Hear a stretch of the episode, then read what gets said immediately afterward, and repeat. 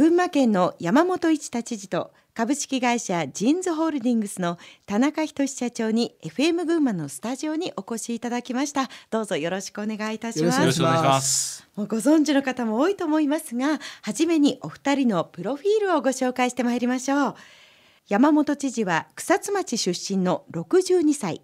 参議院議員を4期務め内閣府特命担当大臣として科学技術政策や情報通信技術政策などを担当しました。県民の幸福度の向上などを掲げて去年7月に群馬県知事に初当選。ワクワクする新しい群馬県づくりを目指します、はい、無駄のない紹介ありがとうございます、はい、よろしくお願いいたします。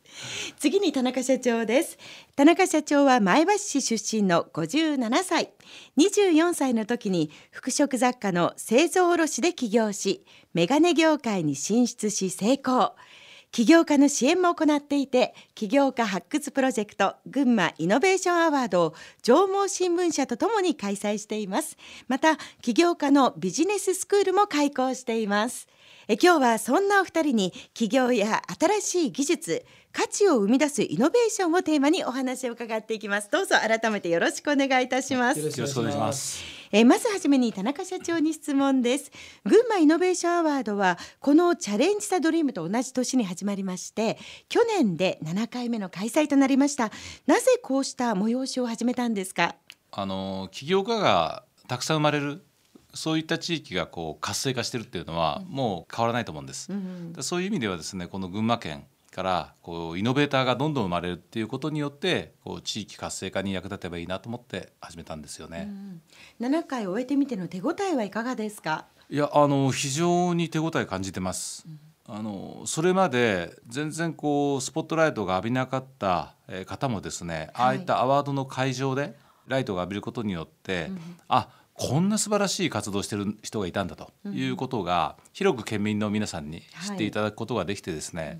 起業家に対するこう一般市民の見方も変わってきたんじゃないかなっていうふうに感じてますね。あの山本知事ももちろんご覧いただいているようですけれども、はいうん、あの見ての感想というのはいかがですか？そうですね。今仁さんがおっしゃったように、まあ何度か見たんですけど、毎年進化して、はい、えー、まあ参加者も増えて、でしかもそのプレゼンのレベルも上がってるっていう、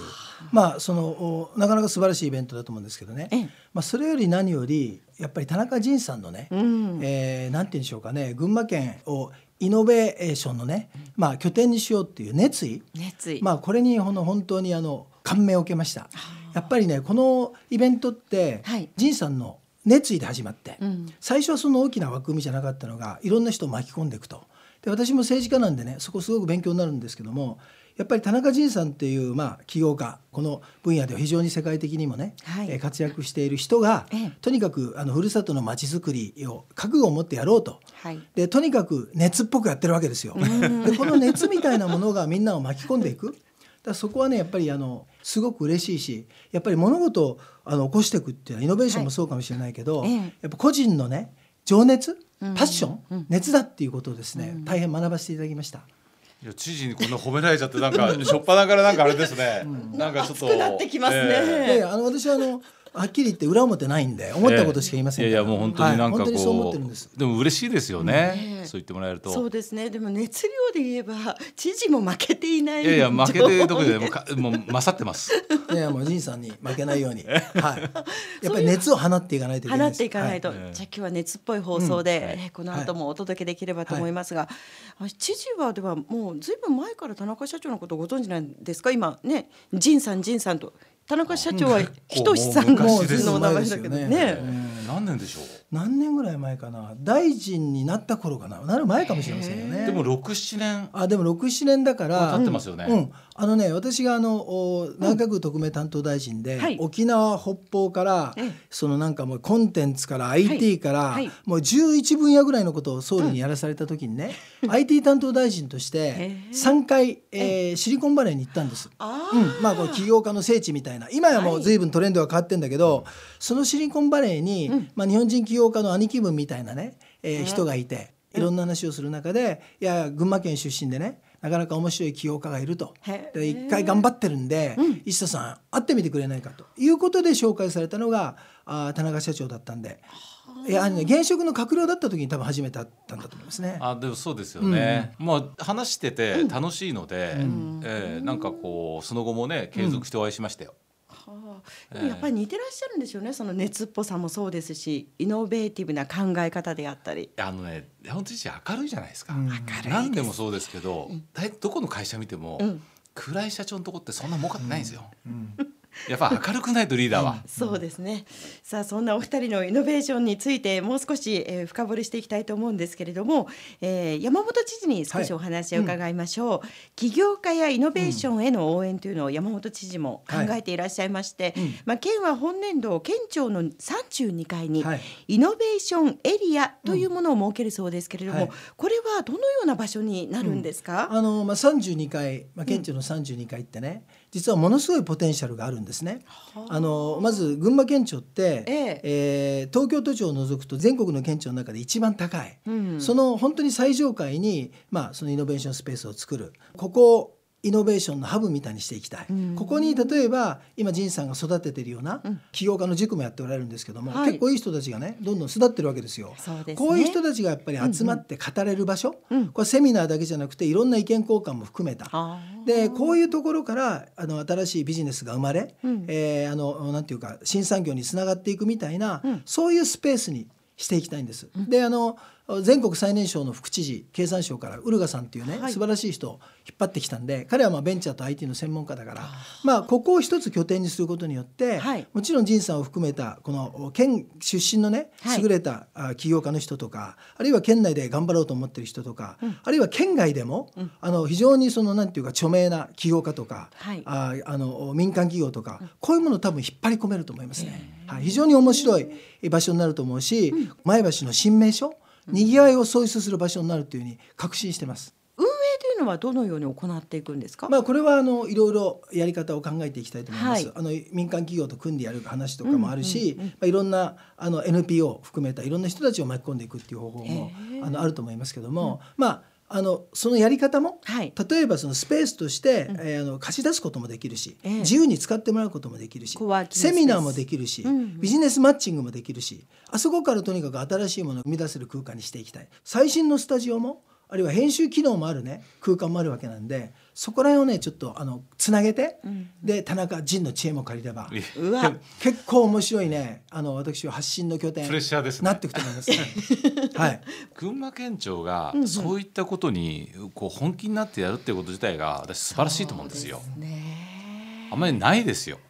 他では。はあ、今までこう見てきてそんなような感じがしますか？ほらいろんなやっぱりどうしても、うん、その、うん、まあ行政まあ県庁も市役所もそうなんですけど、うんうん、ちょっと敏感と距離があるんですよね。でこの距離がいい距離だったらいいんですけど全く違う距離にな離れちゃってしまって、うんうん、なんかそこがこう大和知事になってこう縮まってですね、はい、本当にこう市民としても県民としても、はい、なんか楽しめるようなそんな予感がしますよね。そのこうしたらどうかなっていう意見がすぐその反映されるというそね、そのスピード感ですね。はい、はい、一方でその、はい、スピード感がありすぎて早くてついていけないっていうことは皆さんないんでしょうか、知事。あのー、山本県政になって6か月経ったんですけど。政策決定のプロセスはあの前の知事も一生懸命やっていただいてその前の知事も立派な方だったと思いますが、はい、3倍ぐらいになったと思う。スピードは。だから戸惑ってる人もいると思うけどやる気のある人たちはやる気のない人がいるとは言って言えないよ。やる気のある人たちはね喜んでる。だってねあのフェイスブックのメッセージに若手職員とか若手課長からしょっちゅうメール来るもん。面白いとか。もう今まではなんかやりすぎると浮いてたけど全力でできるんですねみたいな。だからそれはあのまあ全員がハッピーになるのってなかなか大変だけどはっきり申し上げると、絶対に明るくなったと思うみんなよく笑うもん。それが大事ですよ。全くでもその通りで、うん、会社もそうなんですよね、うん、やっぱり社員が輝いてない会社は絶対に活性化しないですよね、うんうん、仁さんも多分そこ同じ考え方なんだけど、うんうん、一応まあ県庁の CEO じゃない？仁さんがジンズの CEO だったように、はいはいいろいろとそのなんていうかどうやってそのスタッフに働いてもらうか。でスタッフはお互いにね最大のリソースなんですよ。手足なんだから、うん。どうやってモチベーションを高めていくかっていう時にい。ろんなやり方があるのかもしれないけど、はい、やっぱりね緊張しないでやってもらうっていうことは全てですよ。まず第一知事のレクに来る時に、はい、怒られるかとか厳しいこと言われるかと思ってもうね緊張してたらもうそれだけで生産性落ちるでしょ、うん、だからね思ったことを言えるまず状況を作るのとあとまあそんな簡単じゃないけどフラットそのなんていうかこう、うん、課長と部長、はい、知事と若手、はいうん、そこにあんまりこうなんていうか壁がない、なんかこうフラットなね、え雰囲気っていうものを作ることによってやっぱりみんなの緊張感がほぐれるんですよ。改めてちょっと整理して伺っていきたいと思うのはイノベーションは必要なのかもうごもっともかもしれませんけれども必要なのかまた起業するにはイノベーティブでなければいけないのかお二人のちょっとお考えを聞きたいと思います。田中社長、うんまあ、イノベーションが必要なのか。はい。まあ、世の中の進化って捉えればいいんじゃないですかね。イノベーションイコール世の中の進化。ええ。うんうん。うんやっぱりこう多分まあ生活者にとってもですねいろんなサービスとか、はい、あのいろんな製品がどんどんどんどんやっぱり自分の生活にこう身近なものが便利になって豊かになるっていうことが多分みんな求めてることもんです。そうですね。でもそれっていうのは今まであったものを五章大事にずっとやっていたら、はい、みんな飽きちゃいますよね。なのでそこに何か新しい価値をこうつけていく、あるいは掛け合わせしていくっていうことがなんかイノベーションっていう言葉になってるんじゃないかなと思うんですよね。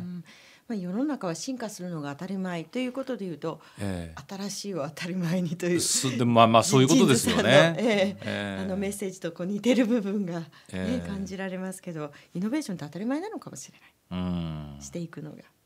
なんかそういうなんか人類の宿命なんじゃないですか？宿命なるほど。山本知事はいかがですか？いやもうじいさんのおっしゃる通りだと思いますね。うん、そもそもだってビジネスってイノベーションそのものでしょ？人と違うことをやることによって、まあ英語英語で言うメイクスプラッシュっていうけどヒットを生み出すんでしょ？はい、だからもうそのビジネス自体がイノベーションそのものだと思いますよね。でイノベーションって何かっていうと、うん、まあ結構いろんな捉え方あると思うんですけどね。例えばあのある主婦の人が、はい、石鹸を最後まで使うために、はい、その石鹸を包むね袋を工夫した製品を作った、うん、これも立派なイノベーションですよ。ギリギリまで使えるんだから、ね、だからもうやっぱりさっき仁さんが言ったように、はい、世の中ってやっぱり新しいことをやろうとする人がいないと全く活性化しないのね。うん、要はそうそう。でせっかく人生生きていろんな考え方あると思うけどもう限られてるわけじゃない。うん、そしたら少なくとも、まあ、自分の哲学は何かって一つ考えてみればそこ共通することあると思うけどね。一つでも自分にしかできない、うん、人にできないものを見つけてそれをやって自分の好きな人を幸せにすることですよ。これがやっぱり人間にとってやっぱりあるべき姿だと思うな、それによって社会貢献できれば一番いいでしょ、う。だからこそこは仁さんと共通してるのは、はい、群馬県知事が当然イノベーティブじゃなきゃいけないしまず考えてることは群馬県を良くするために他の地位と同じことやってもしょうがないから。だから10人十色でそれぞれのオリジナリティがあるんでそれを生かした新しいアプローチをやって群馬県を良くするっていうのがやっぱりね、はい、それはもう人生の醍醐味っていうもんだと思うな。うん、そのイノベーションの文脈に合うかどうか分かんないんですけど政治家と起業家って、はい、世の中を良くしたい、はい、でそのためには活動やいろんなことが共感を得るってことが必要だって考えると、本質的には一緒なんですよね。一緒ですね、ええ、言われてみれば。多分知事もこの県民の幸せをっていうそう。いう思いからさまざまな活動とかにつながってるわけじゃないですか、うん。うん、そこが柱ですものね、ええ、県民の幸せが。でもそれって全く企業も一緒で、うん、やっぱり生活者に何かしら役に立ちたいっていうところで、その活動とか製品が共感されなければ会社がもう生き残れないですもんね。そうです、ね、一緒ですよね。うん。いや全くそうだと思いますね。でまあさっきね、はい、仁さんの熱にすごく刺激を受けたって言ったんだけど、えー、まあこのイノベーションアワードも含めてね、はい、この企業軸もこれまで盛り上げてきたのはやっぱり彼の個人的なね、はい、思いなんですよ熱なんですよ。でじゃあ政治家って何かっていうと特に知事ってねどういう存在なのかってよく聞かれるんだけど、うん、一言で言うとねあるべき姿は伝道者なのよ。つまりあの群馬県にとっていいと思うことについてやっぱりこういうふうに皆さんやりましょうと県民を巻き込んでいく伝道者なんですよ。でそこはもうね何がそのあの原動力かっていうと、パッションなんですよ。例えば群馬県はあの平均寿命健康寿命大体中間なんだけどあの糖尿病悪化率って日本一なのね。でそういう中で群馬県民の人たちにやっぱり健康を守るっていうことが大事なんですということをやるためにはやっぱり筋トレやって62歳ですけど体内年齢40歳ですよって自ら示さないといけないじゃない。なんかブログで公開そうそう。もうねあのあのあのビフォーのあの筋力トレーニング本格指導前の肉体をねあの披露したんだけど。それセミヌードということですか、まあ、チビセミヌードみたいな大したことないんですけど。だからあのそこはねもうさっきのあれに戻ると本当にあの、同じだと思いますよね。うん、であの G メッセ群馬を成功させようと思ったら、例えば群馬県民の人たちにねいやじゃあ G メッセ成功させるためになんか自分も貢献しようって思ってもらわなきゃいけないでしょ？それを促せるかどうかっていうのが実はねあのリーダーとしてのね鍵なんだと思う。はい。それを動かすのは多分情熱なんでしょうね。そうだと思います、はい、はい、まだまだ情熱あふれるお話は続きます。それではここで一曲お届けしたいと思います。まずは山本知事のリクエスト曲です。ミュージシャンのお顔もお持ちの山本知事ですから、はい、アマチュアミュージシャンですけど、はい、いやいやあの曲についてもいろんなこだわりがあるのではと思いますが、今回選んでくださった曲はどのような曲でしょうか、オフィシャルヒゲダンディズムのプリテンダー。はい、極めて？イノベーティブな曲だと思いますね